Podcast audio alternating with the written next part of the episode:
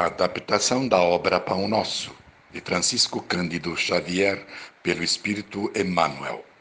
Lição número 9: Homens de Fé.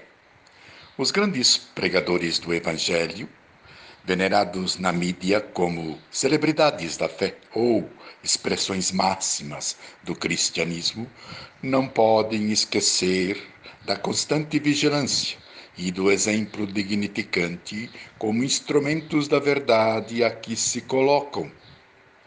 É interessante verificar que o Mestre destaca entre todos os discípulos aquele que lhes ouve os ensinamentos e os pratica. É pelo fruto que se conhece a árvore. Não são os rótulos de religiosidade que, se, que nos garantem a, a beatitude celeste.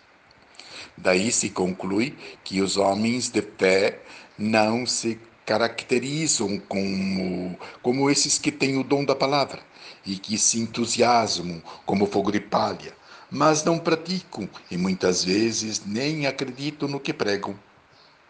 Crer não pode ser tomado como uma atitude estática, ou seja, estagnada, em que se aguardam resultados parasitantes decorre a crença de uma posição dinâmica e atuante em torno da vida. Portanto, que sejam os homens de fé palavrosos, portadores igualmente da atenção e da boa vontade perante as lições do Cristo num esforço diário de edificação individual. Em todos os serviços, o concurso da palavra é sagrado e indispensável, mas aprendizes algum?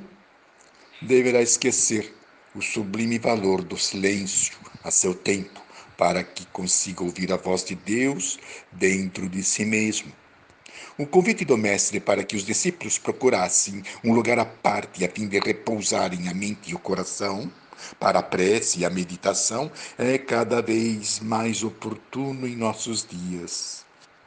Nunca houve no mundo tantos templos de pedra e cimento como agora para a manifestação das diferentes religiosidades. No entanto, jamais apareceu tamanho volume de almas em conflito por causa da ausência de Deus. Não te firmes inútil e desprezível, mas realize, pois, tão bem quanto possível a tarefa que te cabe e nunca te digas em tarefa excessivamente apagada ou de pouca importância. No campo da vida, cada um se caracteriza pelas atribuições que lhe são próprias, conforme o próprio grau evolutivo.